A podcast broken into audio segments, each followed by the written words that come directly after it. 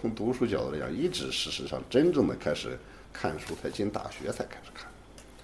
哎呀，进去之后，图书馆里有那么多书，我惊讶坏了。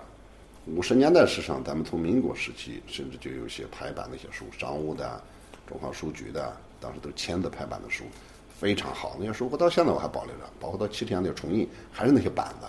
它拼好板子时候剪字，拼好板子时候固定起来，在工厂里，一本书就能码的跟朵小山一样。你想想，这个三百页的数据三百块板子，那那你了得，很大一堆。在那些数据印的非常精良，校点。那个时候随便的一个注释者你就不用讲了。你包括一个校对的人，现在来讲，这些人都做古了。那如果放到今天来讲，全他妈国学大师了，啊！现在真是没人了。那个时候随便都是这样的。哎，我们是有个中国小说呃艺术史有这么一个选修课，呃，宁宗义先生他教嘛。他开个条，我们到图书馆去，只有我们能看，别人是不能借的哈，所以我们就有有这个权限，但只能在图书馆呃馆里看，你不能拿出来。那时候也没有复印机啊，好多同学抄啊，恨不得把书给抄出来。我的天哪，几十万字啊，那个年代太饥渴了，大家都从山里头下乡的、当兵的，哎呀，那时候也没有什么这种东西。文革期间这些书都毁了，所谓所谓的封资修的东西，所以四旧的东西，全部全部给毁掉了。所以到最后大家都很饥渴，但是我到大学里有本杂书给我印象特别深刻的一本书，叫《美术丛刊》，美术丛书，是邓石，是民国期间的一个早年的晚清的民国期间很重要的一个学者，还有黄宾虹，就咱们画画的黄宾虹，他们两个编的。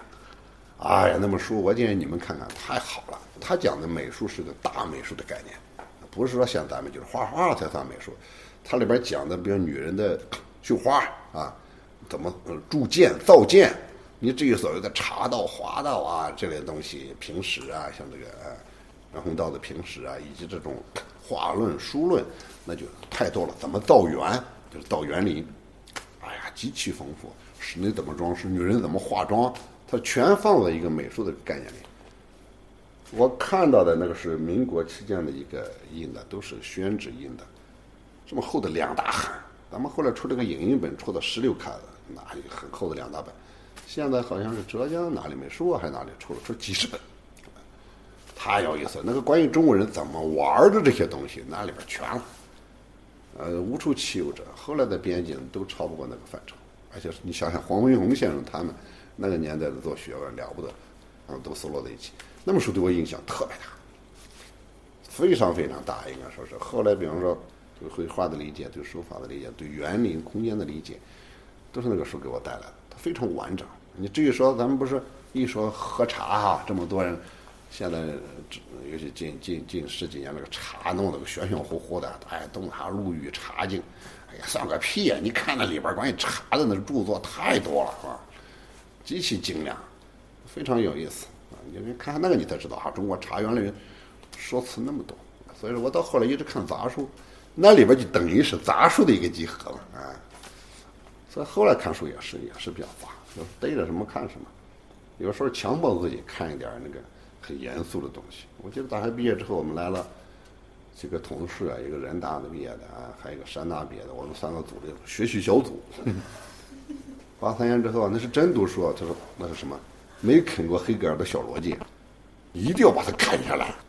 哎呀，就读讨论。没这一周大家回去看，分头看。啊，然后是周末在一起喝酒，要讨论这个，争得脸红脖子粗的。那八十年代他有这么一个氛围，自己觉得哎呀，自己觉得真是肚子里没东西。尤其是来当大学老师，你要讲，天天要讲，今天讲完了，就第二天觉得肚子空了，就没东西了，就迫使自己看书。所以我这个真正看书，真正开始读书，就从大学毕业之后才算起。而且那个年代这些书才大批量的印出来。我八三年毕业嘛，你想想。他这种书啊，特别是译著，西方的译著，那跟吃一样的看，啊，即可逮着什么看什么，啊，一路把它看过，弗洛伊德啊，精神分析存在主义啊，意识流小说啊，那个因为学中文的，然后完了之后魔幻现实主义啊这些东西，法国那个新新小说那些东西就开始看。这个有个好处就是看的量会非常大，毛病呢，因为没有受过系统训练吧，所以它建立不起一个完整的知识体系。你说什么我都知道，就属于这种情况。但是慢慢慢慢的到了一直延续到八十年代后期啊，就八九年以前，整个的这一段，我在这个学校当了那时候也当六年老师了。那个期间是看书的一个量最多的时候，也是逮着什么看什么。那时候主要还看所谓正经书，都不好意思浪费时间看自己喜欢的那种杂书了。基本上是处在觉得这东西有用嘛，那是正经学问嘛，就看这些东西。后来我反了，八九年之后开始看那个杂书了。嗯，有时候比方去书店，那时候都是到书店买，也不是从网上订嘛。看到一个农业，那时候去王府井新华书店。路过农业什么的那一块图书啊，他看到怎样养猪，怎样防治猪瘟，哇，太好了这本书，光就买回一本了。因为我过去有个焦虑嘛，小时候在家里养猪，那个猪子老老生病，死了一头。你看那个猪是家里极其重要的生产资料，突然死了一头猪，把如丧考妣哇！那这个事儿很大。然后小时候嘛，用各种这种芒硝啊给它吃，拌到屎里，猪就开始整天拉，是吧？拉拉也拉死了，所以这一直是个事儿。他怎么能治这个东西？我就看里面介绍各种招数，我都恨不得再养头猪试试那种。到了八九年，就九十年代以后，就开始还是又重新看这种大书，就没有过去那种焦虑了。那些书，我觉得也不是说都看完了吧，差不多了。就当时那些译著啊，特别是译著啊，能够进来的比较像样的，也都看过。一个看过，一个还。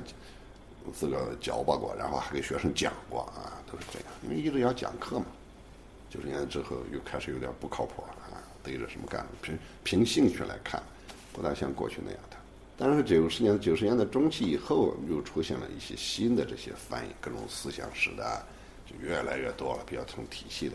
那时候介绍翻译也比较能够像个样子了，一套一套的。尽管翻译的译笔很差，但是看的就比较多。那格德学院给我影响很大。我去年去那个三亚那个论坛，我碰到阿克曼，我跟阿克曼聊半天。我说当年那个格子轩对我们影响太大了啊！德国嘛也算是个小的国家啊，影响影影像制品啊，各种杂志啊、图书啊，特别是它的影像制品，能够可以随便往外借嘛，大画册啊，尽管是德语的看不懂，画我看得懂是吧？一大堆一大堆的借，我是他比较早的会员。然后借了，他那完整的了解，我们现在翻译啥？英国一本，法国一本，美美国一本，你不知道他这本书放在整个他那个体系里，他是在什么位置，你建立不起这种感觉来。但是哥德学院就相对比较好，就等于把德国的文化这个东西，它等于当那个样本一样放到中国来了，你可以去感受它。我们的说白了，读书都是一个很零散的，东吃一口，西吃一口啊。今天有时候可能吃拉肚子了啊，明天可能吃了长一大块肥肉，还算有营养。是是是，基本这么看。